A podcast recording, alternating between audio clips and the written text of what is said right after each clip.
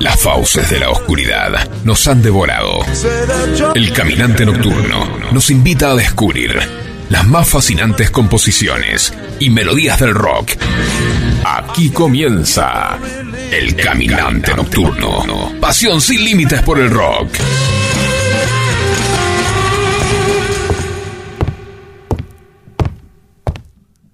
A veces, por muy alto que pongas la música, solo puedes oírte a ti mismo.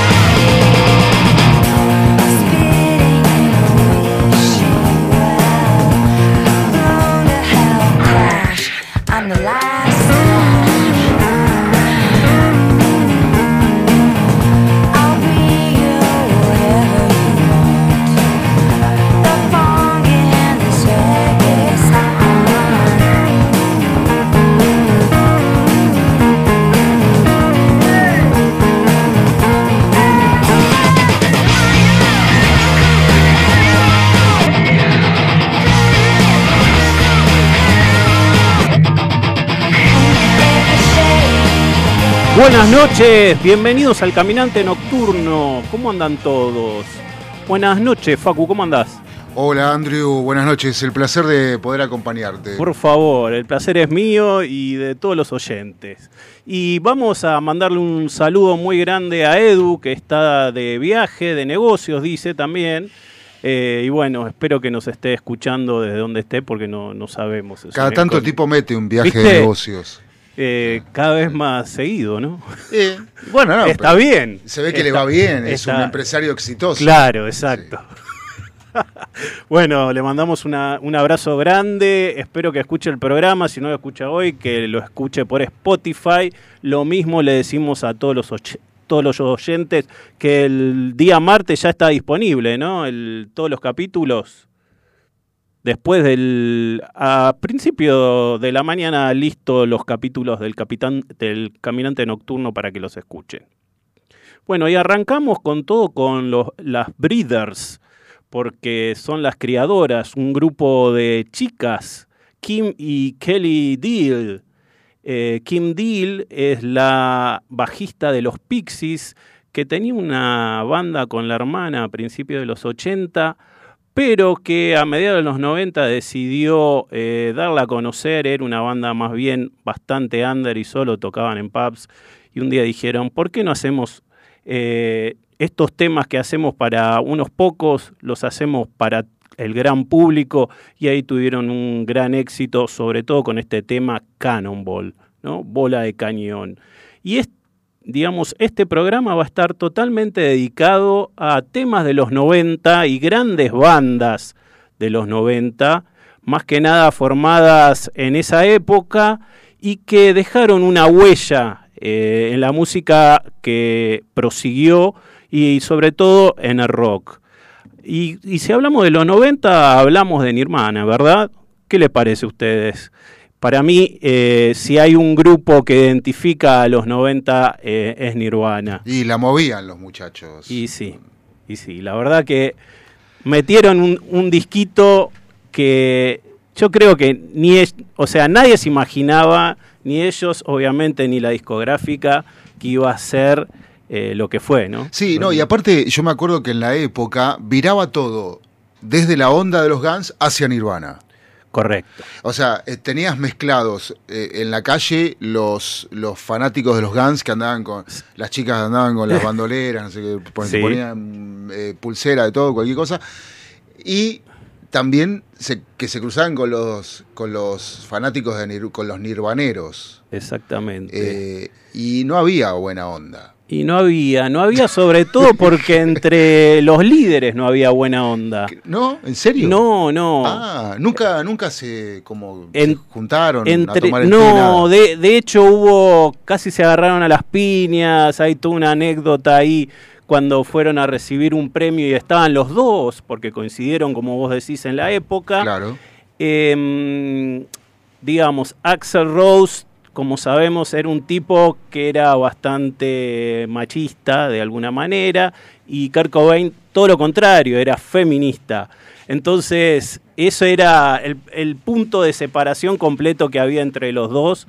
Y de hecho, como primero hicieron una presentación, primero tocó Nirvana, y les rompió los amplificadores, todo lo que venía después que tocaba Guns N' Roses. Ah, sí. Ahora, ¿se acuerdan? ahí me acuerdo. Bueno, Incluso dicen que le escupieron el piano que tocaba Axel Rose. Seguramente. Bueno, y eso no sabemos si es cierto o no.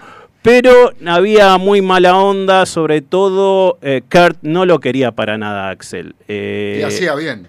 Y hacía bien, yo creo que hacía bien. El asunto es que eh, tanto Nirvana como Kurt Cobain fueron el símbolo de una generación, ¿no? Una generación tal vez hablamos de la generación X, eh, una generación un tanto apática para, para ciertos temas, pero contestataria también, digamos, sin un rumbo fijo, pero sabiendo que lo que estaba en ese momento no era lo que le gustaba, ¿no? Tal vez, tal vez. Eh, bueno, y ya que hablamos de Nirvana, vamos a hablar del disco, digamos, suceso de ellos, Nevermind, y yo traje un tema que para mí es el que más me gusta de todo el disco. Em, es un tema obviamente escrito por Kurt Cobain y que se llama In Bloom, Floreciendo. Vamos escuchando.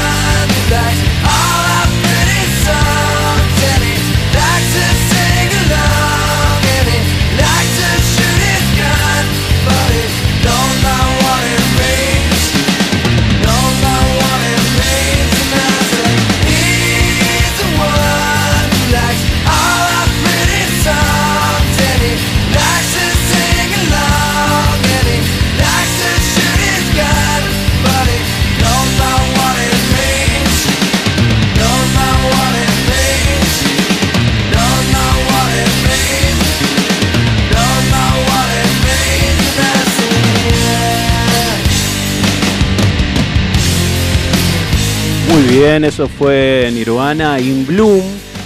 Un tema que hacía referencia a toda esa gente que le había empezado a seguir a Nirvana después del primer disco. Recordemos que este es su segundo disco. Y que la verdad era gente que la desagradaba bastante a Kurt por el hecho de que era había mucha gente eh, matoncito, gente así de, de, poco espíritu que lo empezaron a seguir y él les decía un poco en la canción que está bien, me están siguiendo, pero no tienen idea de qué estoy hablando, ni por qué digo lo que digo, y, voy a hacer una canción pop para que ustedes eh, sigan la letra, pero no tengan idea de qué estoy hablando. Y un poco así era Kurt Cobain de jodido con, con sus temas pero era un genio y la verdad que si hay algo que le debemos a él es una transformación en la música a través de, sus temas. Y está bueno, Andrew, esto de, mm, de, los 90, porque recién yo miraba en la lista de Spotify, estaba el de Nirvana y abajo el que viene, ¿no? Claro. Y me vino una imagen de los 90 cuando armábamos la pilita de Compacts Disc para, para ponerlos al aire y era parecida. Estaba Nirvana y abajo la ah. banda que viene y que vas a presentar. Ah, hablando de Nirvana, este video en la, en la MTV te cansabas de, verlo. Magnífico. o sea, donde entraba estaba MTV con ese tema.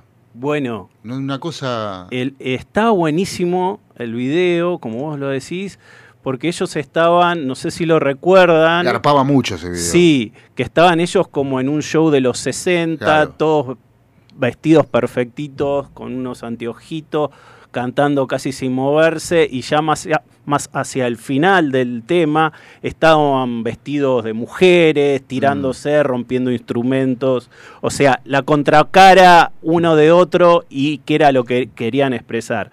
Estaba muy buena esa época también eh, como estamos hablando, por los videos que se hacían. La producción de videos de los temas que se pasaban era excelente, con excelentes directores. Cabrón, la industria del video para el año 94 estaba desarrolladísima eh, y le ponían lo mejor de lo mejor a los videos y eh, armando como esta nueva onda del grunge, ¿no? Eh, también había una apuesta muy fuerte por el género.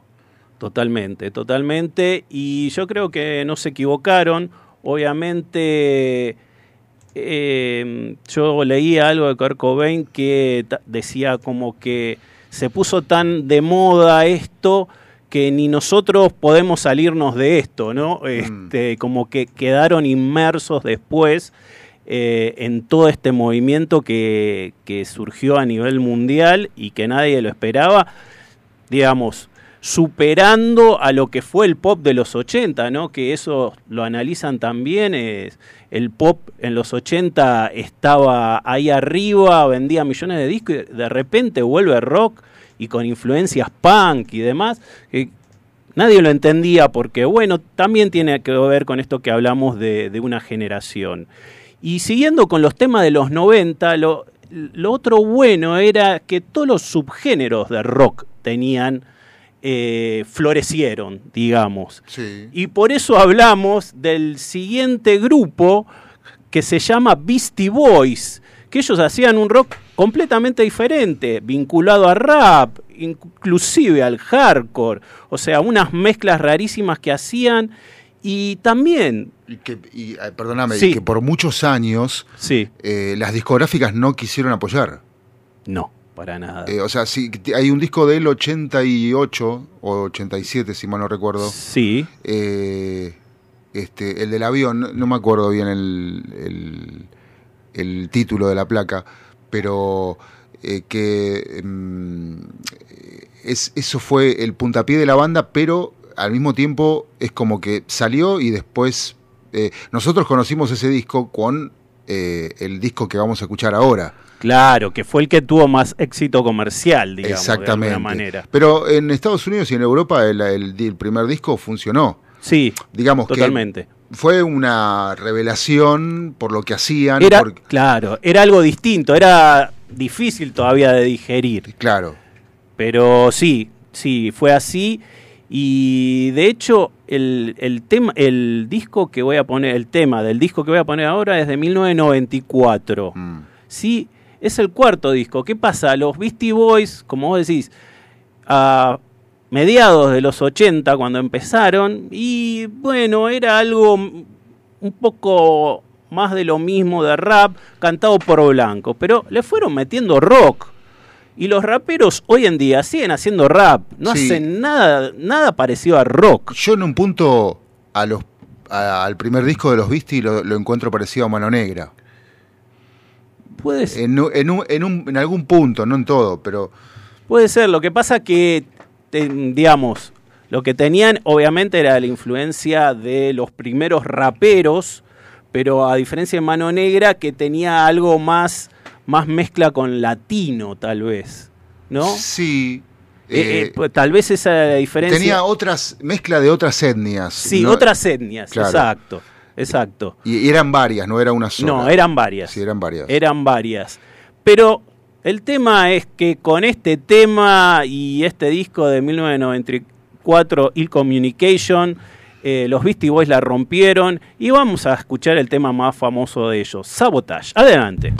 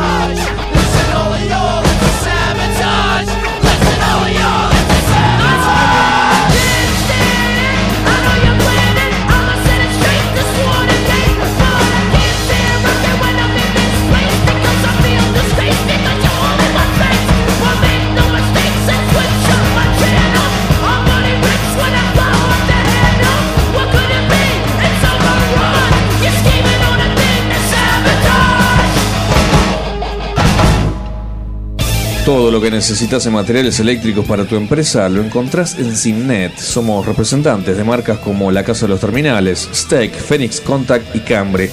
Tenemos instrumental de medición, marca Fluke y Amprobe.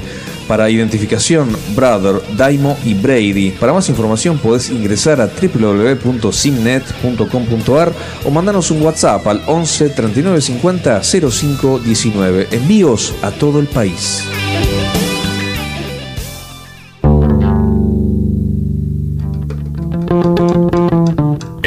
Noche de los lunes, de FM Sónica, las ciudades alumbran. Nunca van a dormir. Nos quedamos despiertos con vos. El caminante nocturno. Hasta las 23.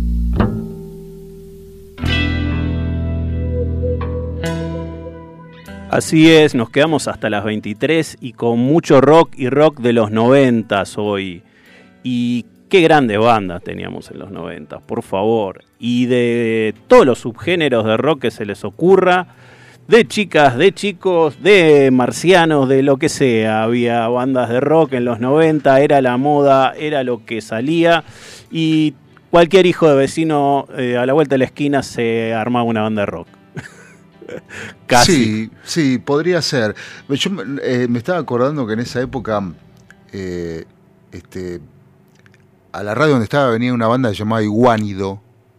Iguánido. Ah, bueno. Em, el vocalista era Juan Pablo y era esa onda grunge, ¿no? Que, y eran como los únicos que, que en ese momento por acá, por la zona, lo hacían. Sí. Y llegaron a grabar un disco, nada más que tenían un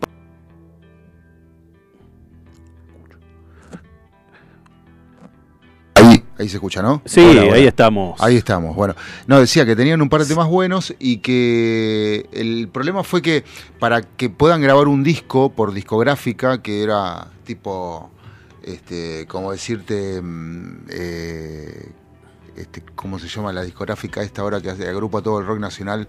Eh, ¿Del cielito? No, no, no. Eh, ay, no me puedo acordar. Bueno, la cuestión es que grabaron con un productor, pero les hizo grabar Despeinada de Palito Ortega. Ah, Está buena la versión grunge de Despeinada, pero eh, no era lo que al público no... Sí, O sea, le gustaban más las canciones de, Juan Pablo, que eran eh, por ahí medias infantiles las letras, pero...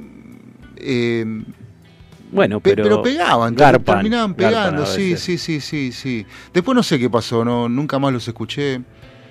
Eh, y bueno, acá eh, después vamos a poner todo un bloque nacional de bandas nacidas en los 90 o más o menos en esa fecha que tuvieron, tuvieron su momento de gloria y algunas continúan hoy en día. Y grandes bandas, lo que se llamó el, eh, entre comillas, nuevo rock argentino claro. en los 90, ¿no? todas las bandas mm, calificadas de sónicas también. Claro, ahí arrancan los Baba, ahí arrancan los Brujos. Exactamente. Eh, bueno, o había un montón, miles, pero... Bueno, eh, por eso estamos hablando de que fue un buen, una buena década para, para el rock.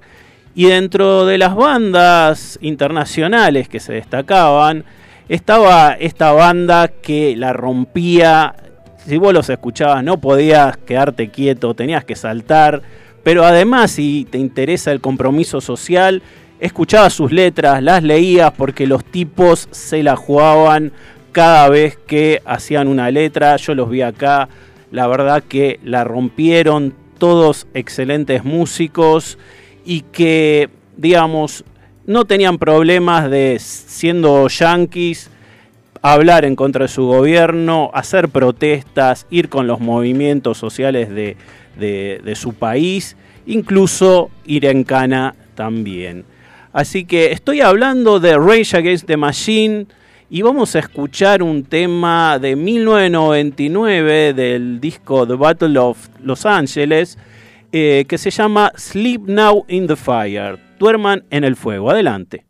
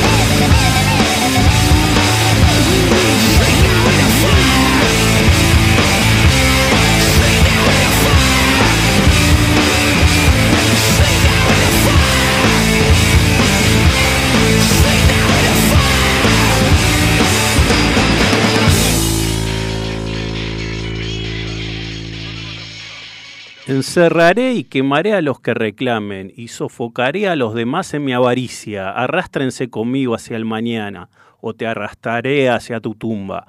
Estoy tan metido en tus hijos que te traicionarán en mi nombre. Duerman en el fuego. Eso cantaba Zack de la Rocha en este tema de Rage Against the Machine. Así que bueno, de esto se tratan los 90, música rock bien, bien contestataria, con letras bastante fuertes.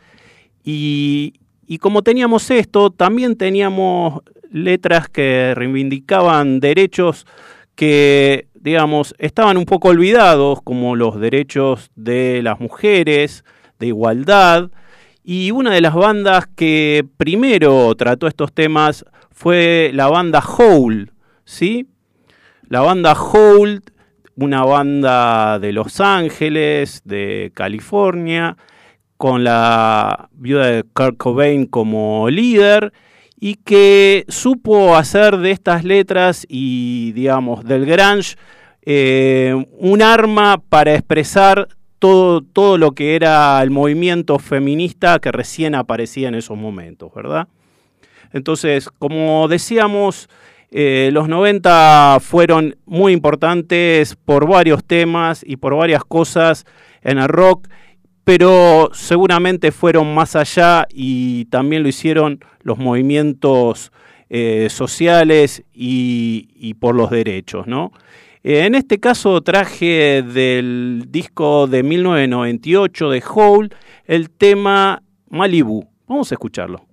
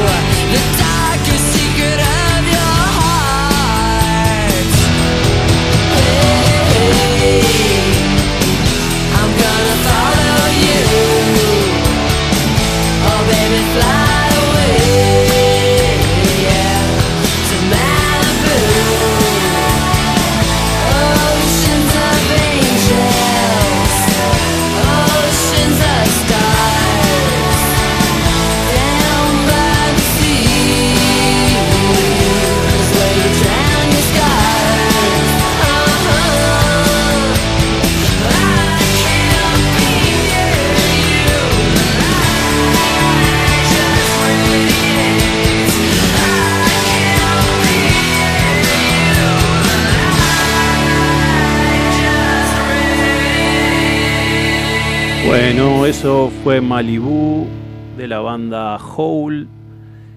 Y tenemos un mensajito eh, que dice, buenas noches caminantes, los 90 fueron los mejores años para las bandas de rock y demás géneros. Lamentablemente ya no hay bandas que dejen discos tan importantes como los de esa época. Saludos a la mesa, Mariano de Ballester.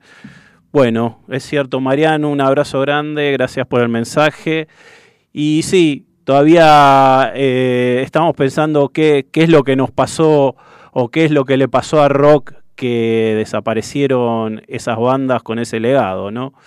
Probablemente tenga que ver un poco con los gustos de, la gente y también con lo que un poco las discográficas y las tendencias van marcando, ¿no? Eh, obviamente siempre van de la mano eh, la sociedad, la cultura y, la música que se escucha, ¿no? Eh, los 90 fueron revolucionarios eh, en el sentido musical, tal vez fue, fue un, volver a, la magia esa de, del rock de los 70 un poco, donde había distintas bandas de distintos géneros haciendo música buenísima, tenías desde el progresivo hasta el punk. Bueno, eh, en los 90 pasó algo similar y esperemos que en alguna década de las que siguen volvamos a tener ese, que se reavive un poco el, fuego del rock. Y dentro de las bandas que hacían rock y rockeaban muy bien, está esta banda que arrancó haciendo funk, un funk eh, bastante furioso y se fue haciendo hacia un funk rock, podríamos definir. Estoy hablando de Red Hot Chili Peppers, que en 1991 sacó un disco que la rompió toda. O sea, tenía cuatro o cinco temas que eh, fueron hits, uno mejor que el otro, temas bien funky, temas más raperos de alguna manera, pero todos, todos con eh, una impronta diferente y que gustaron mucho al público en general. Eh, estoy hablando del disco Blood Sugar Sex and Magic y yo traje un tema de, de ese disco que es muy directo, a ellos les gustaba mucho hablar de sexo y directamente decían, Suck my kiss. Adelante. Well, I'm sailing. Yeah. Oh, yeah.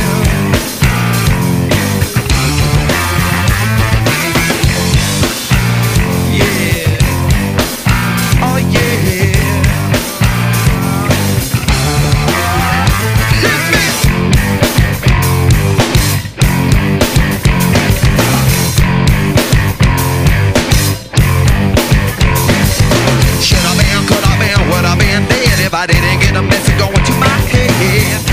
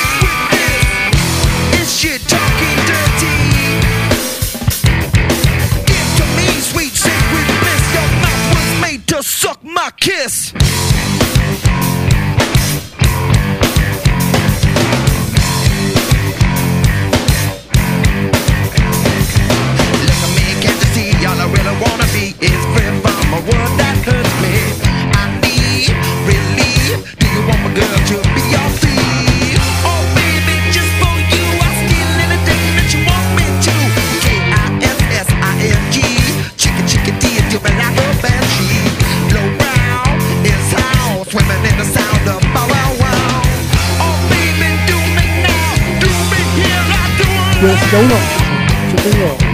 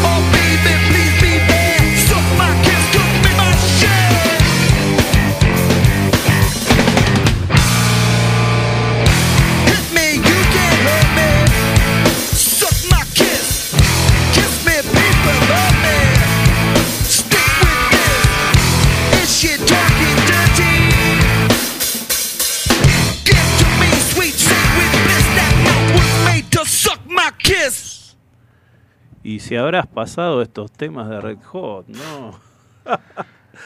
Dios Jesús santo. Y, ah, igual em, había una, una cierto tipo de gente que escuchaba Red Hot Chili Peppers porque era cheto. Ah, es cierto. En una época era este disco más que nada. Sí. Eh, o sea, porque no se sabía bien hacia dónde iban los Red Hot todavía. Después fueron aclarando el panorama, ¿no? Sí. Pero los primeros discos, o sea, eran, no sé si, si llamarle experimentales, pero eran raros. No, eran raros y, y no eran tan escuchables. Claro, pero, pero sí había una mm, cierta gente como que se la daba de moderna y te decía, no, yo escucho Red Hot Chili Peppers. Sí, sí, eh, adhiero totalmente. Yo me he encontrado en lugares donde decís, estos están escuchando Banapo y Redón y de repente, de repente salen con Red Hot Chili Peppers. Y, ¿Qué pasa? Nada. No, yo tengo una mejor. Lescano Pablito Lescano, sí. Eh, este, que venía de, de, amar de ser tecladista y arreglador de Amar Azul y esas cosas, con mucho éxito en, esa, e, en, esa, misma época, esos mismos años, esos mismos días. El tipo escuchaba Red Hot Chili Peppers. Qué qué grosso. Y bueno estaban ahí arriba los muchachos. Y pero la verdad, hay que decir la verdad, tenían temas excelentes. No, sí, sí. El disco, no sé si lo recordás, muy bien grabado a mi criterio.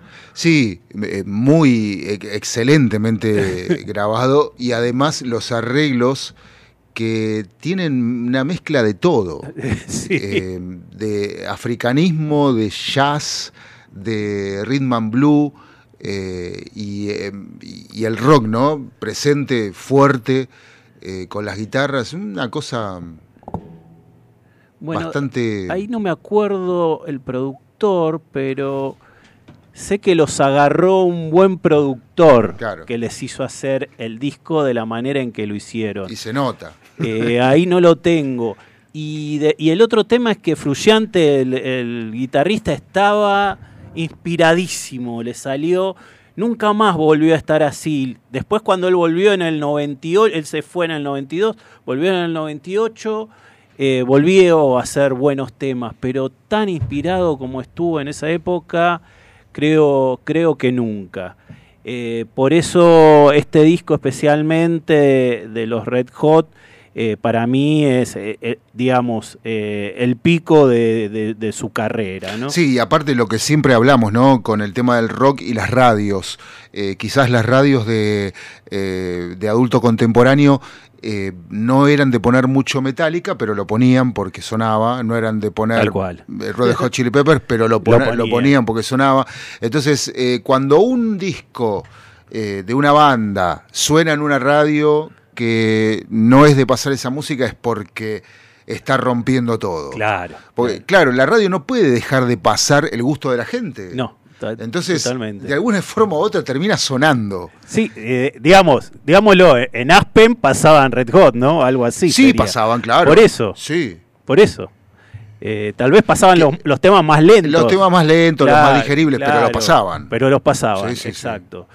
Y bueno, y en los 90 no solo hubo grunge, eh, rap metal, funk, también hubo punk.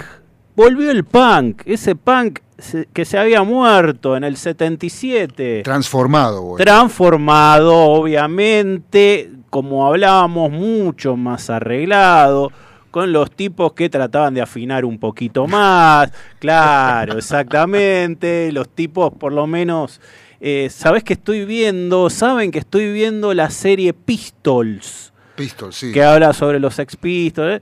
En HBO, ¿no? Eh, es en. No, en HBO. Ay, ahora se me fue. después, después les digo dónde, dónde está. Y, y ninguno de ellos sabía tocar un solo instrumento. Y los tipos revolucionaron la música y revolucionaron Londres, Inglaterra.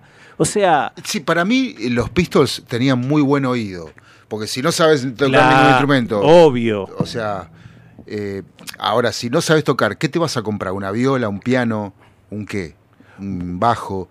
Pero evidentemente los tipos. Se notaba, por un lado, que no tenían mucha experiencia en los primeros discos, pero después eh, se ve que fueron estudiando, calculo yo. Y... Sí, bueno, lo que muestra la serie es eso, que los Mm. pibes agarran... Lo que pasa que eh, los pibes tenían como canciones ya en la mente y no sabían tocar el instrumento para, para sacarlo. Claro. ¿Entendés? Mm. Tenían todo un concepto de la música que querían. Bien, estaba el productor que vino, Malcolm McLaren, que fue el que armó el grupo.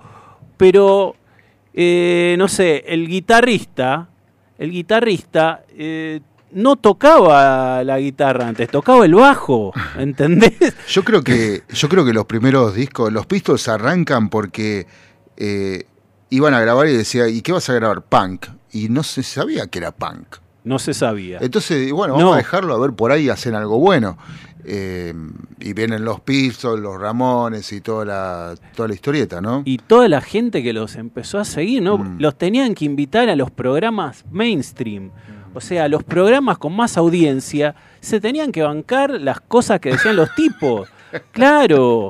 Y que se saquen un moco en cámara. Que eso era para, para la TV británica. No. Era un insulto. Paredón, paredón O- de fusilamiento. Y decir malas palabras Mm. Decir malas palabras. Nunca más los invitaron a un programa. Hicieron un solo programa. Creo que lo invitaron de televisión mainstream. Sí. Los tuvieron, nunca más lo- los invitaron porque dijeron malas palabras y estaba, pero prohibidísimo decir malas To- palabras. Totalmente. ¿no?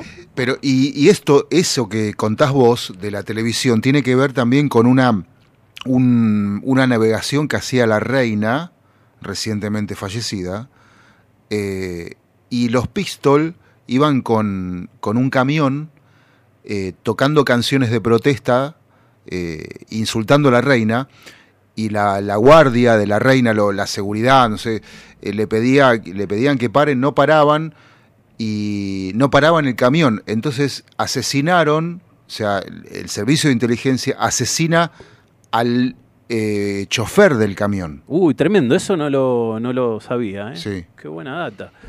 No, Eh, bueno, sí. Aparte de desconectar los equipos y cagarlos bien a trompadas. Sí, sí, sí, totalmente.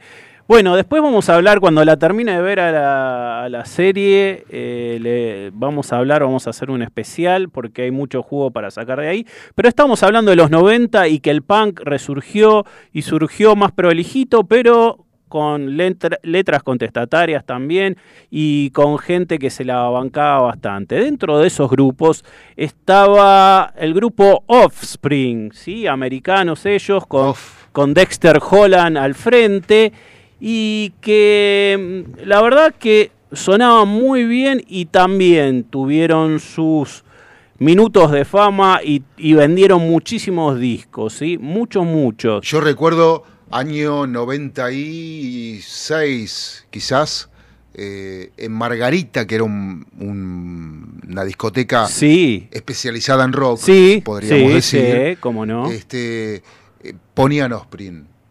Ponían Osprey y explotaba todo.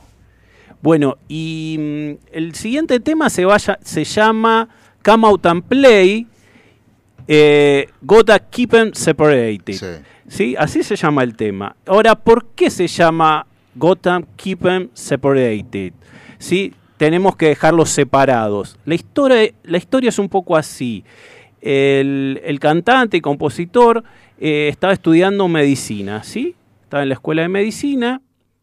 Eh, en ese momento, mientras tanto, él tenía la banda y tenían una canción que tenía como dos partes totalmente separadas y no sabían cómo unirlas. Entonces, eh, resulta que Holland estaba haciendo un experimento con bacterias, ¿sí? En unos frascos.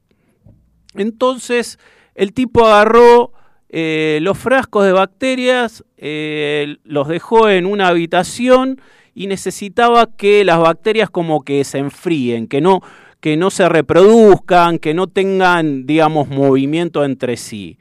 Eh, ¿Qué pasó? Las dejó varias horas, ah, tenía dos frascos con bacterias, las dejó varias horas y cuando volvió notó que las bacterias estaban en a- eh, más movimiento aún que el que tenían que cuando él se fue. Él quería que paren de, de moverse esas bacterias. ¿Qué pasó? Eh, según lo que vio, eh, los frascos estaban demasiado cercanos y había algún tipo de, interac- interacción entre las bacterias de, un frasco y del otro. Entonces, lo que pensó el, cantante y guitarrista de la banda, dijo, tengo que mantenerlos separados. Gonna keep them separated. Y con ese, digamos, eh, esa frase unió, unió las dos partes de la canción que tenía y salió lo siguiente. Vamos a escucharlo.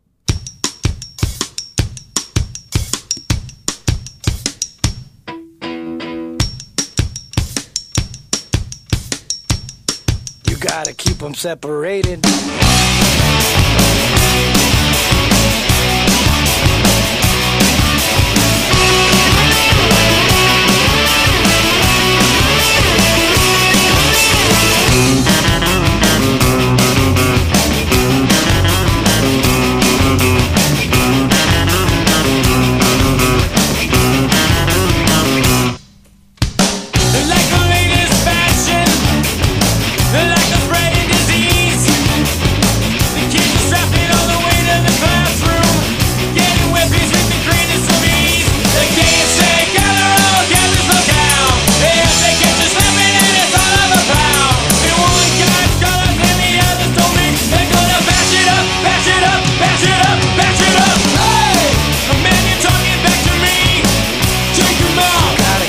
Separated.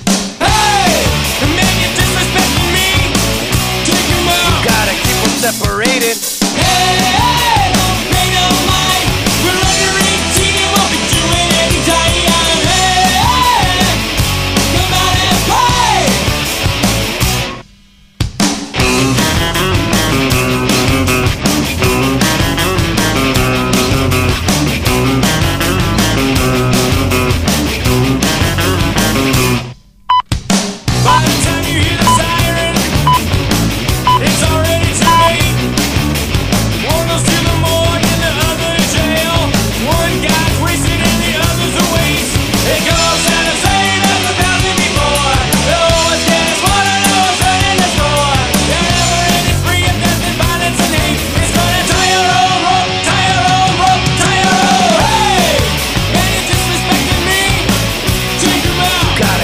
Separated. Hey!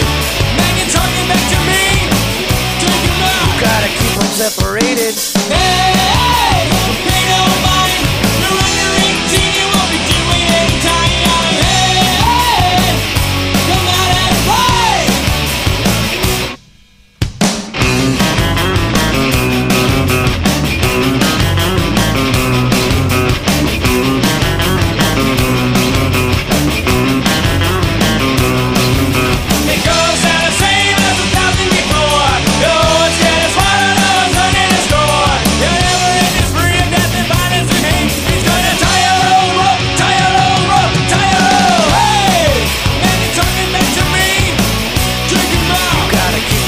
Separated. Hey! Man, you're disrespecting me. Take him out. Gotta keep them separated. Hey! hey! Pay no mind. You're under 18, you won't be doing anytime. Hey! hey! Come out and play. En FM Sónica nos vamos a una pequeña pausa. Si querés, mientras tanto, sintoniza otra radio para ver si encontrás algo mejor. Aunque creemos que no aunque creemos que no.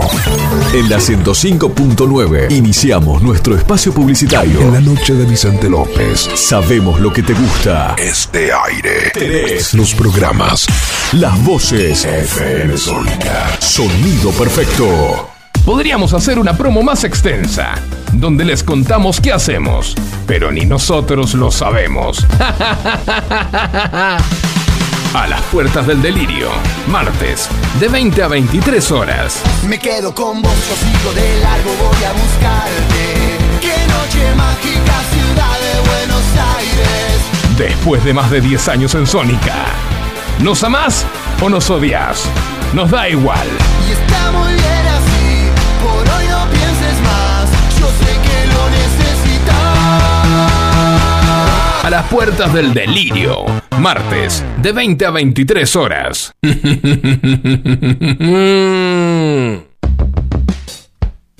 Recuperamos 1.700 kilómetros de vías y reconectamos 56 localidades en todo el país. Primero la gente. Argentina Presidencia. Los caminos del conurbano no son lo que yo esperaba, no son lo que yo creía, no son lo que imaginaba. Por eso Cristian Salles y Sebastián Vargas te invitan a recorrer todas las noticias del conurbano. La hora de salida, todos los martes, de 18 a 19. Aquí no ha pasado nada. Solo por FM Sónica 105.9. Y entérate de todo lo que pasa en tu barrio. ¿Se te rompió el cosito largo que va enroscado en el cosito corto? Olvídate del problema. Seguro, en Ferretería Mi Viejo Marcos lo tenemos. Electricidad, cerrajería, sanitarios. Abrimos los feriados, todos los medios de pago. Visítanos en Brasil 578 Villa Martelli. Búscanos en Facebook como Mi Viejo Marcos. Especialistas interpretando el cosito del coso. Muchas cosas cambiaron este último año. Los saludos, las juntadas y hasta la música. Decidimos no cambiar. Preferimos tener estilo a ser una moda pasajera. Bomba de tiempo. Martes, 23 horas.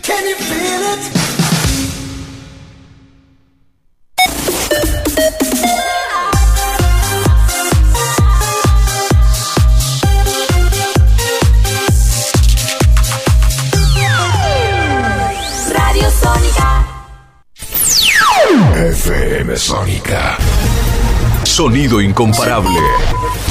Sónica 105.9. Llegamos a donde vos estás. ¿Aprovechaste la tanda para hacer todo lo que tenías que hacer? Nosotros sí. Por eso estamos de regreso. En FM Sónica. Finalizamos. Finalizamos. Nuestro espacio publicitario. Pasión infinita por el rock. El caminante nocturno. Bueno, ya estamos en el segundo tiempo del Caminante Nocturno y seguimos con el rock de los 90 y los 90, como decíamos, tienen de todo y sobre todo rock alternativo tenían, ¿no? Sí, yo antes de seguir con el programa Sí. pasaría por una MPM Ah, bueno, y, y comería una hamburguesa con vos, tomaría algo, ¿cómo no? porque era la época de los AMPM. Eh, No sé por qué, pero esta música me hace acordar a los AMPM. Yo yo era muy chico. Nada, estoy jodiendo ahora. ahora. Ahora te estoy jodiendo. Este, sí, era la previa, ¿no? Esa. Podría ser la previa o el bajonero cuando volvía. Claro, también, Sí. también. Eh, sí, muchos lugares de panchos y ese tipo de comida Mucho. cuando, ¿no? Mucho. Cuando se salía de, de los lugares de los boliches. Sí, mucho, mucho. Algunos se destacaban, otros más o menos, pero mucho, mucho pancho, mucha hamburguesa. eh, bueno, ¿no? una época linda. Estupenda. Sí, linda, linda de, de movida, de, de- de mucha movida cultural también, que es que en, donde pasa al frente eh, estos géneros, ¿no? Que estamos escuchando en esta noche. Bueno, a mí me pasaba, eh, yo iba con mi, mi novia, mi esposa actual, nos pasaba que íbamos a lugares, eh, pubs al azar, sí, al y, azar. to- y todos pasaban buena música. O sea, eh, sí, estaba de moda la cumbia también, ¿no? ¿te acordás, claro, no? Sí, la cumbia era porque eras snob. Pero está bien, pero esa no, no te pasaban en el pub. Ibas al boliche si querías y pasaban cumbia en cualquier boliche, en, en el mejor. Pero eh, tenías lugares donde encontrabas música únicamente que pasaban música alternativa únicamente. Sí, también. O eh, tenías un montón de lugares, como vos decís, que eran que tenían su movida cultural, que iban músicos y demás. eh, y, y pasaban buena música siempre. O sea, hoy es difícil ir a un lugar, tenés que buscarlo, pero que pasen buena música de rock o del género que sea. Porque en realidad lo que se ha devaluado es la música en general, no solo el rock. El rock podríamos decir que pasó de moda de alguna manera. Pero, pero hoy vas a un lugar y querés tratar de escuchar música más o menos decente, coherente y que, que no te ponga nervioso, y Con- es, es con- difícil, ¿eh? Música con estilo. Un estilo, el Oh, estilo claro. que sea. Pero es, es- es muy, es muy complicado. Aparte seleccionada con buen gusto.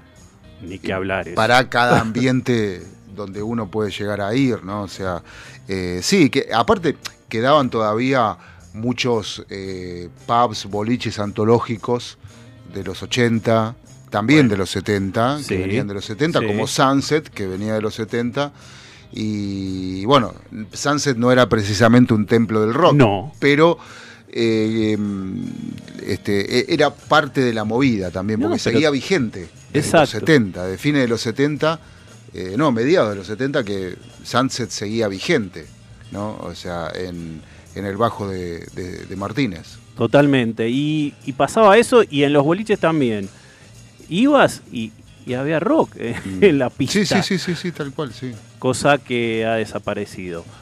Bueno, y volviendo al tema de, de la música alternativa, que en realidad para mí todos los 90 no podemos decir que son grunge, son alternativos, o sea, músicas mezcladas de todo tipo.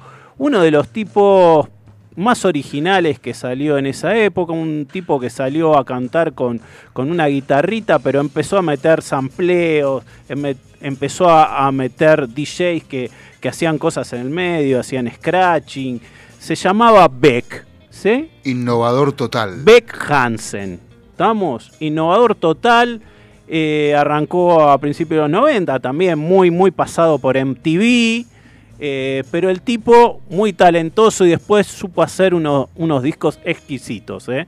Se metió con la Sí. música disco, se metió con la música más sinfónica, entre comillas. El tipo era realmente totalmente talentoso, lo sigue siendo. Y yo traje un tema del disco de 1996, Odiley, ¿sí? Y uno de sus temas insignia, Where is That? Adelante.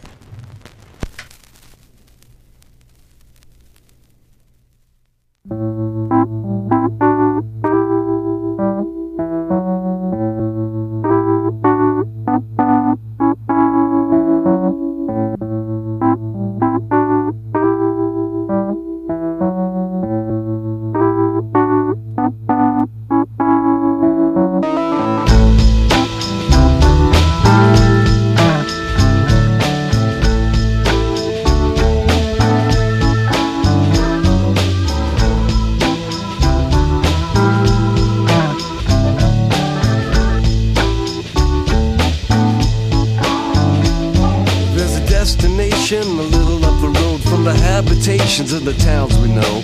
A place we saw the lights turn low, the jigsaw jazz and the get fresh flow. Pulling out jobs and jamboree handouts, two turntables and a microphone. Bottles and cans, and just clap your hands, or just clap your hands.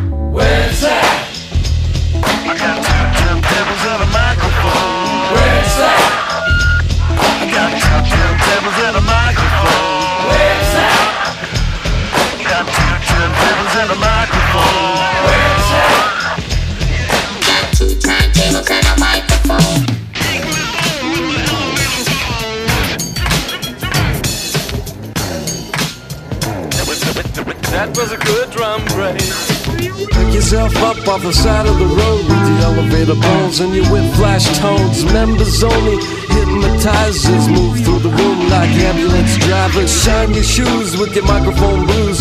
Your suits with your parachute boots. Passing the Gucci from coast to coast like a man Gary Wilson. I got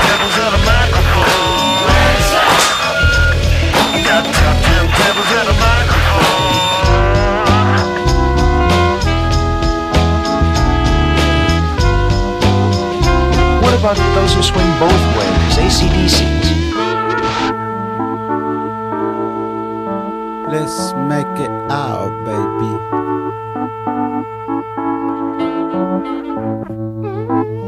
Muy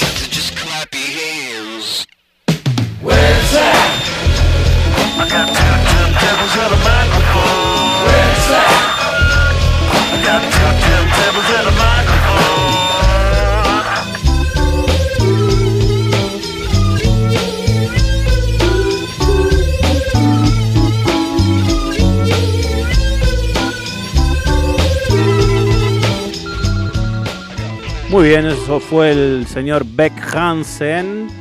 Y saben que una parte de la canción donde habla una persona eh, está sacada de un álbum de educación sexual del secundaria de 1969 que se llama Sex for Teens. Where is that? O sea, eh, el sexo explicado para adolescentes. Eh, y yo me metí para ver si lo encontraba y lo encontré en YouTube. Ah, mira. Sí, es todo. eh, es como una explicación del sexo, pero actuada. Para adolescentes de. eh, bueno, de principio de los 70 sería. Eh, es como un, especie manual sexual, pero hablado. Como una un especie de, podcast de radionovela, claro, radionovela de antes. de antes. Claro. Está bien, está bueno. Está bueno, está bueno y ahí Beck eh, con su genio metiendo este tipo de cosas, además de tantas otras. Bueno, ¿qué más tenemos en los 90? Ahí tenemos Britpop, ¿no? No, no puede faltar el Britpop eh, y con una de las bandas más representativas del movimiento. Estoy hablando de la banda Oasis. Y esta banda, la verdad que eh, amada o odiada, podría decirse que definió un género en esa época. Eh, ellos tenían su rivalidad con los Blur, pero para mí tenían un estilo, los dos eh, dentro del Britpop, un estilo bastante diferente uno del otro.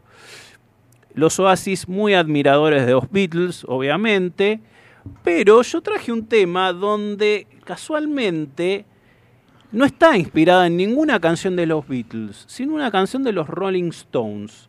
¿Sí? La canción en la que se inspiraron se llama Shine a Light. ¿Y eh, qué pasó?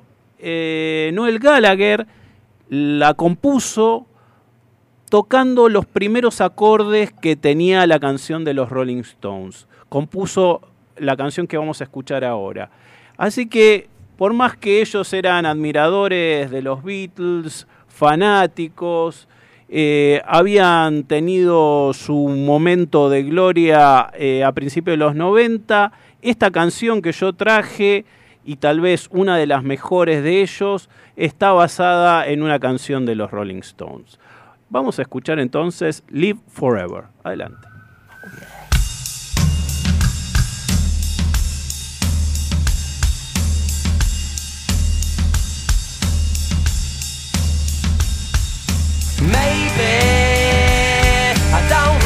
Wanna know how you got and grows. Cause I just wanna fly. Lately, did you ever feel the pain in the morning rain as it soaks you to the bone? Maybe I just wanna fly, wanna live but don't wanna die. Maybe I just wanna breathe.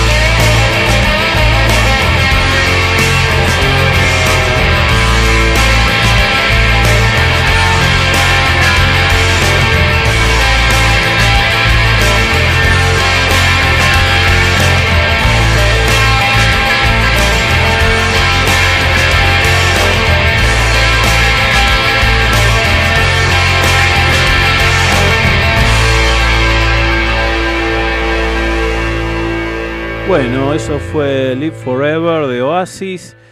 Y dicen que Noel Gallagher compuso eh, este tema un poco en respuesta a lo que era la visión negativa de la vida de Kurt Cobain y del grunge y esa parte oscura de rock que había este, por el lado de Seattle y que esta letra tiene más que ver con la juventud y esto de sentirse invencibles y querer vivir por siempre. Así que todo esto tenía la década de los 90 que, que nos hacen reflexionar y, realmente poder eh, disfrutar de, de la música de esa época. Muy bien, vamos a pasar a otro de los géneros que se destacó y, estoy hablando de lo que es eh, un poco la música electrónica, ¿sí? Y la música electrónica con ciertas variantes, porque en realidad no era música electrónica, sino que era metal. Y este metal mezclaba un poco la parte industrial, o sea, rock industrial, y eh, todo lo que era música hecha con procesadores y demás. Estoy hablando de la banda Nine Inch Nails con eh, un tema compuesto para la película de David Lynch, Los Highway, y que realmente también tuvo, tuvo su auge en esa época y que la podíamos escuchar eh, perfectamente en cualquier radio. Vamos a escuchar el tema The Perfect Drug. Adelante.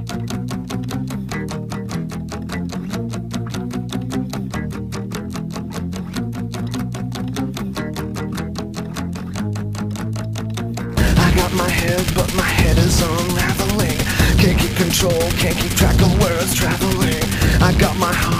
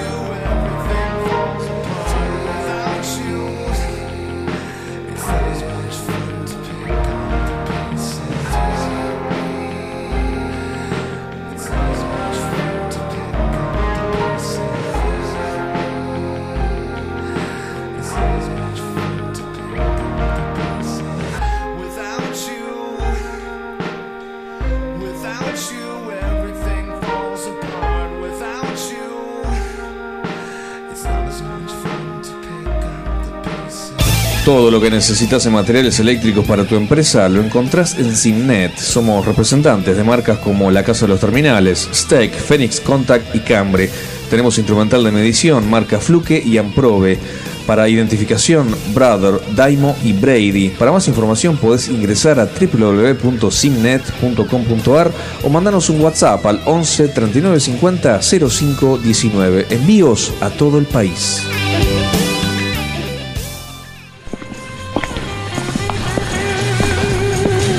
Suele estar donde no llega la luz. El caminante nocturno. Lo mejor del rock. Con Eduardo y Andrés. Por FM Sónica. Hola gente, ¿cómo va? Buenas noches. Acá Lucas de Victoria.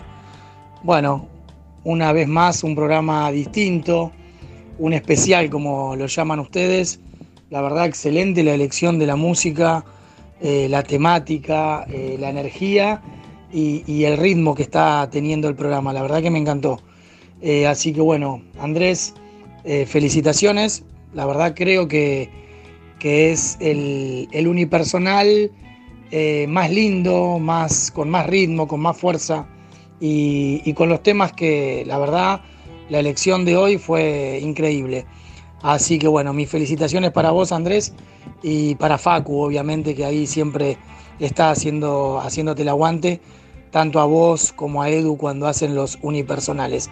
Así que bueno, gracias por tanto, el caminante nocturno y buen cierre de programa. Abrazo.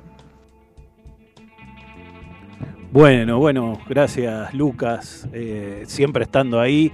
Este, gracias por tus palabras. Y bueno, seguí escuchando que se viene, se, viene música eh, de los 90, pero nacional. ¿Qué pasaba por estos pagos en esa época? Te pregunto, Facu, ¿qué pasaba en, en los 90? Uy, tantas ¿Te cosas. acordás vos o es una época que la tenés medio olvidada? No, no, me acuerdo perfectamente. Ah, bueno, por, eso bien. te, por eso te decía lo de la MPM, este, te contaba lo de Guns N' Roses y Nirvana.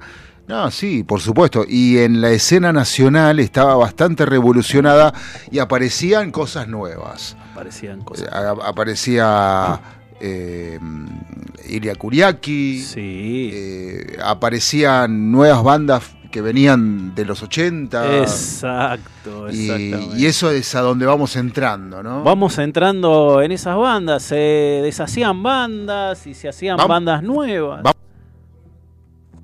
¿Sí? Estás ahí, Facu. Te fuiste un ratito. Te fuiste un ratito. ¿Y cuáles serán esas bandas que... No, se- que decía Sí, que íbamos a entrar eh, a, mm, al segmento nacional con la banda insignia de ese momento. Insignia. Claro. ¿no? Y una banda que no sé si muchos saben que se empezó llamando La División. Ah, la división. La División. Duró muy poco ese nombre, no llegaron a hacer creo que ni un recital. Un par de ensayos. Un par de ensayos nada más y se dijeron, no, la división no, suena mejor divididos. Y qué bueno, ¿no? Eh, la pero, verdad... no, pero perdón, porque la, la historia cuenta que Luca antes de morir digo- dijo divididos las pelotas. Las pelotas. Pero, eh, pero y, y también se Y- cuenta que no es verdad. eso. No es verdad, no es verdad. O sea, yo tengo mis informantes y... Solo del lo palo. sabe el tubo de vino que acompañaba a Luca. Eh, No, lo- los que somos los que somos de Hurlingham, de esos pagos, sab- sabemos hasta dónde eh, es la historia, hasta dónde es real y hasta dónde no. Eh, no, Pero no contame, porque no te se- veo que te no, brillan los ojos como diciendo, se- yo tengo la posta. No, eh, no, sí, no sé si tengo la posta, Sí. pero mm, no se sabe si es del todo cierto. Na- nadie de- del grupo me lo pudo confirmar que, que sea por eso. Eh, eh, vamos a dejarlo ahí en la duda o que algún oyente, tal vez amigo de Luca, eh, nos no, bueno, pero, pero suena como una frase de Luca. Suena. Muy suena. Luca Prodan, la Sí, frase. Sí, ¿no? sue- suena, suena. Y, y ellos, eh, estamos hablando lo, todo lo sumo, eh, lo admiraban tanto a él que si él decía eh, les quedaba en la mente y, ellos en algún momento lo repetían. Incluso yo recuerdo esto. Luca cuando vino acá empezó a hacer reggae. Lo- los músicos que formaron Sumo al principio no tocaban reggae. Venían de otros palos totalmente diferentes y se pusieron a hacer reggae. O sea, La famosa Harlingham Reggae, reggae Band. band. Claro. Entonces, la verdad que lo admiraban tanto que es posible que si esa frase la dijo, que no es la parte que no tengo la confirmación, eh, ellos se hayan puesto en, en ambos grupos eh, el nombre divididos y las pelotas por esa frase. Para mí que tocaban reggae en sumo porque les divertía. Les a divert- todos. Y les abrió la mente, porque sí. Porque Luca era eso, un abrementes, ¿no? Mm. Un tipo que traía ideas eh, y, de, y movidas que venían de afuera y, y las plasmaba. Eh, eh, las sí, plasmaba. sí, sí, claro, si mal no recuerdo, el programa pasado pasaste Fishbone. Sí. Y, y Fishbone tiene que ver un poco con el reggae de sumo. Para mí, ¿no? Puede ser, sí, Eh, sí, cómo no. Tiene similitudes, así como algunas eh, reminiscencias de Fishbone, porque Fishbone viene de los 80. Sí. Y Lucas ya los conocía. Totalmente. Entonces, pero acá no se consumía, pero él sí los conocía. La gente que viajaba en realidad, que podía viajar al exterior y comprarse discos o escuchar otra música en otros lados que acá, este, como no existía el streaming, eh, llegaba a, a cuentagotas. Y Eh, que, y, que y- y que mucha música de alguna manera estaba como prohibida o directamente eh, estamos hablando de principios de los 80, lo que estoy diciendo, ¿no? Claro. Ya entrada a democracia, un poco que eso se liberó y que pudimos empezar a escuchar bandas de afuera, rock en inglés y demás. Sí, también no, no, no solo era por, por, eh, la, la dictadura que no, no había cosas que no entraban, sino era porque también eh, no, no se consumía acá eso. Entonces, eh, quizás los empresarios que podían, las, las discográficas no apostaban a eso porque se consumía más Paloma San Basilio claro, que, claro. eh, que, que estas bandas como Fishbone o eh, que quizás la misma discográfica que estaba acá lo tenía, Lo tenía afuera. afuera, Sí, pero sí, eh, totalmente. los productores discográficos de acá decidían no, no sé, lo más loco que te ponían en esa época era sé, mm, Richard Marx, ¿viste? por decir algo, no sé, pero, pero era, sí, no, no entraba eso. No entraba para nada. Y bueno, de ahí salieron estas dos bandas que obviamente las tengo que pasar, porque primero son de mis pagos, primero porque me apasiona la música que hacen, y, y después porque fueron íconos de los 90. Y especialmente divididos con el disco Acariciando lo áspero, ¿no? De 1991, eh, que tenía altos temas, como el 38 a la Delta, Sábado, Azulejo, bueno, muchísimo, pero yo no traje ninguno de esos. Yo traje uno que era bastante punky, bas- bastante eh, al estilo sumo, eh, y se llama Cuadros Colgados. Adelante.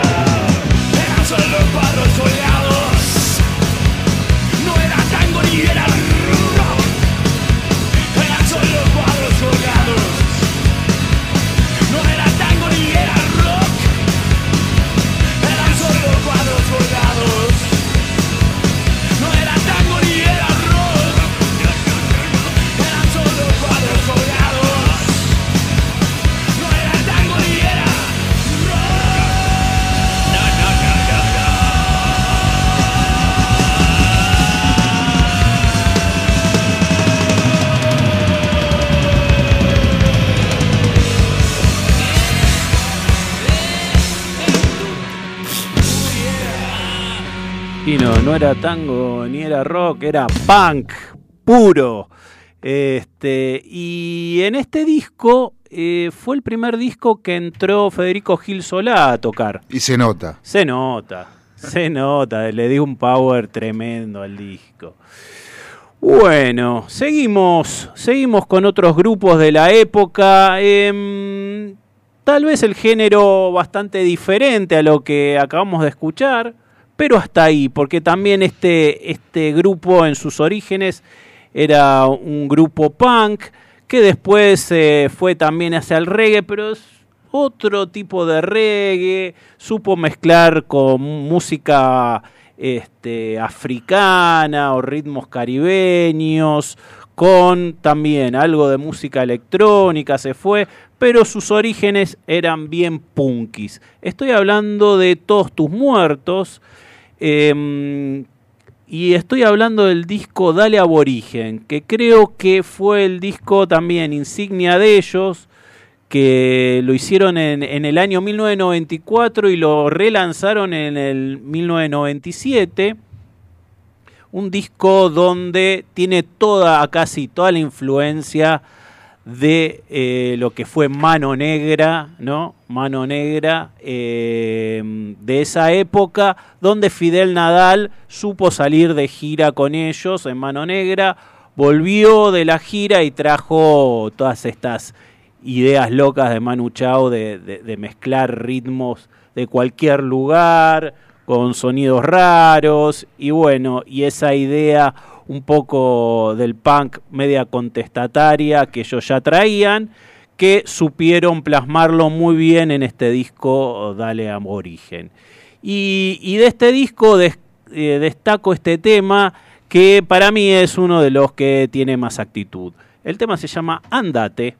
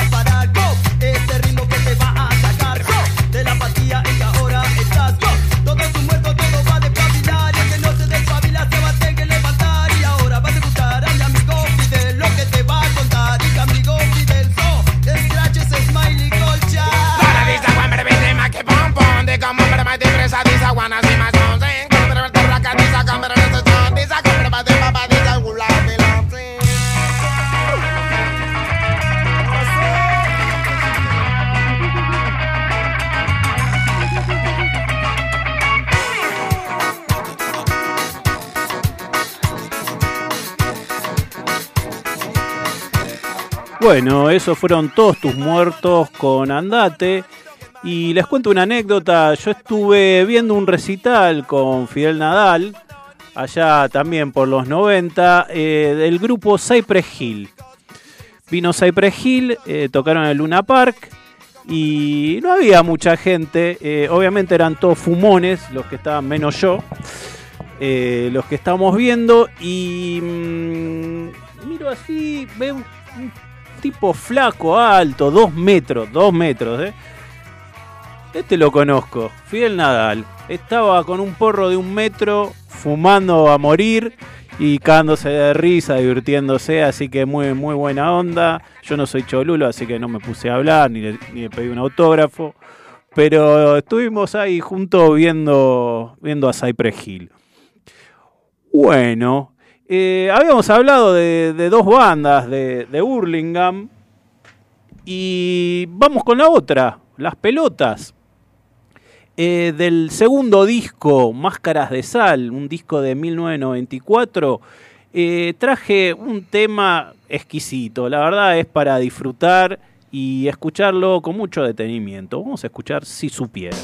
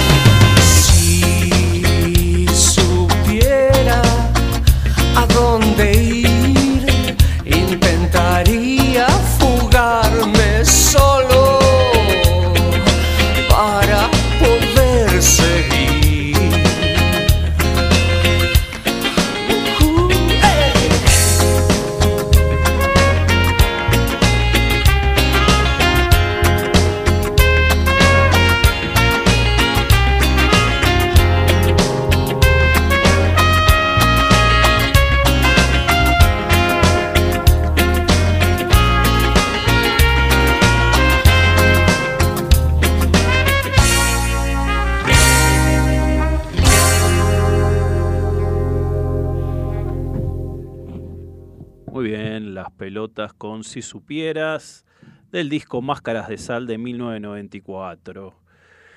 Vamos a pasar ahora por lo que se denominó en su momento nuevo rock argentino o rock sónico con las bandas que estaban surgiendo en el momento.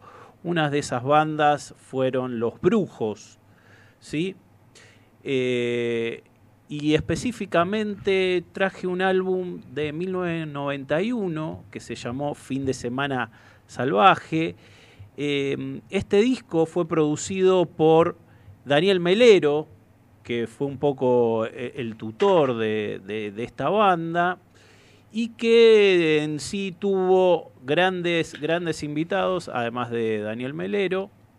Por ejemplo, el señor Gustavo Cerati, específicamente en este tema que es Fin de Semana Salvaje. Así que bueno, vamos a escuchar eh, el tema y después hablamos un poquito más de los brujos. Adelante.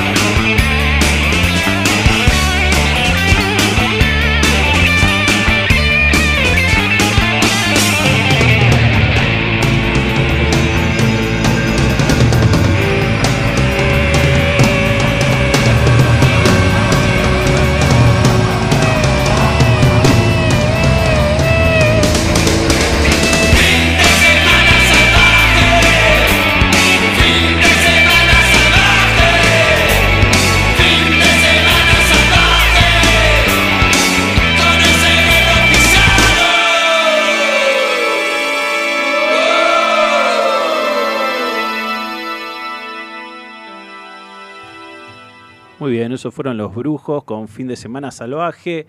Em, decían que, este ritmo era, lo llamaban beatcore, que era una mezcla entre los B-52s y los Dead Kennedys. Eh, un nombre que le puso Gabriel Guerrisi, que era el, guitarrista, uno de los guitarristas de, Los Brujos, y ellos también tenían toda esta, esta onda alternativa y, y de juegos con, con guitarras y con distinto tipo de sonidos. Bueno, creo que Facu estamos llegando ¿no? al final del programa. Sí, nos, Sí, nos sí, tenemos que ir cual. despidiendo. Y, y nos vamos despidiendo, ¿qué te parece, eh, Facu? Nos vamos con el malón. con, con el malón y tal vez con la banda de esta época, surgida en esta época que, mm, digamos, que más resistió y que sigue resistiendo, ¿no? Sí, eh, y que a través de los años fue manteniendo su estilo, pero cambiando constantemente. Y, y me parece que mm, eh, ya llevan más de como 30 años. 30 ¿no? años de carrera. 30 años de carrera. Sí. Bueno, eh, me parece que es suficiente para decir que son eh, una de esas bandas que vimos crecer, vimos nacer, crecer y, y que hoy eh, ponemos cualquier disco y está todo bien. Es como, como soda, ¿viste? Que yo, como salvando las distancias, ¿no? Pero, Sí. pero es, es, es eso que, que mamaste de- desde siempre y que no lo puedes evitar. O sea, eh, cuando Ellos te dicen ponemos claro. un tema de los babasónicos, sí, pone cualquiera. Claro. Ellos se fueron transformando y también nos fuimos transformando nosotros, ¿no? fuimos, fuimos creciendo con ellos. Eh, no sé si me gusta tanto la música que hacen ahora como la que hacían en su época, pero sí reconozco que ellos crecieron como músicos y que, y que nunca decepcionaron. Siempre buscaron cosas nuevas eh, y sie- siempre con una- un toque original en lo que hacían, ¿no? Exactamente, inco- incorporando también eh, a, a di- a un DJ, a la banda, eh, y que fue por muchos años, como más o menos 15 años estable de la banda, y este, no, perdón, no fue 15 años, fueron, no sé si 7, 8 años que, Menos, sí. que tocó con ellos. Y, y bueno, modernizando un poco la escena, eh, si se quiere, pop de la música, ¿no? O sea, empezaron haciendo un rock bastante inentendible para Sí, algunos, sí. eh, poco digerible, pero después como que fue aclarando la cuestión y, y encontraron, Adrián encortó la, la forma de cantar, eh, Sí. o sea, se sintió cómodo de una manera que eh, por ahí en los discos anteriores eh, no era tan clara eh, y, todos fueron creciendo. Y yo creo que hoy a mí yo respeto cualquier trabajo de los babasónicos. Cualquiera. Ah, este obviamente tienen íconos no pero este para mí hoy es una de las bandas que, que hay que tener en cuenta siempre Totalmente. Y, y de, de esas bandas de los 90 creo que fueron, de su generación fueron la mejor tal vez, ¿no? De, de estas surgidas del nuevo rock argentino. Sí. eh, fueron la mejor, fueron, como estamos diciendo, las que más creció, eh, las más eh, originales e- en su evolución, si querés, también. Y, Y, y perdón, sí, y, la- y las sí. que.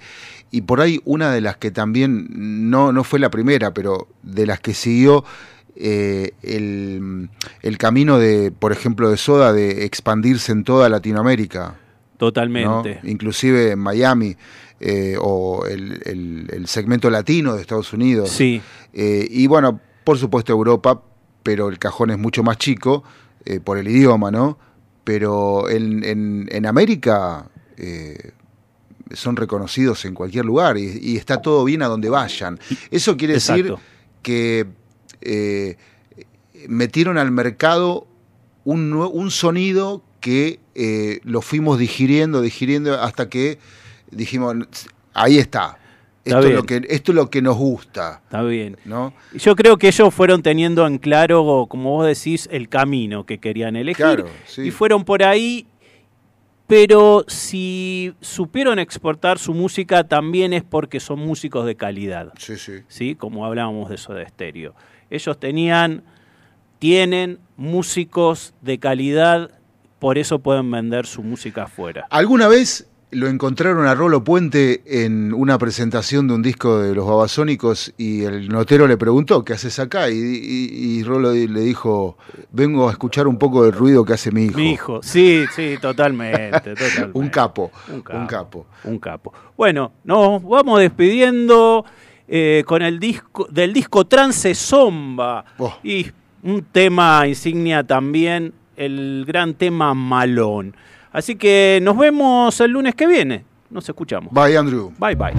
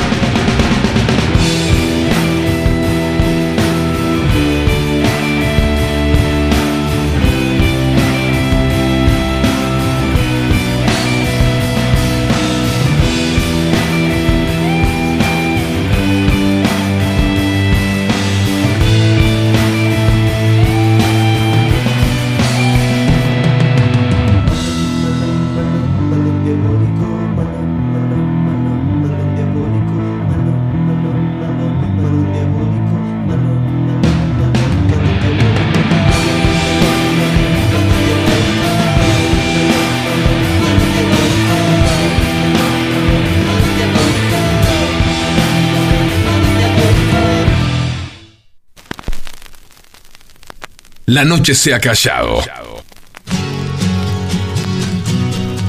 Y la sombra se desmaya sobre la ciudad.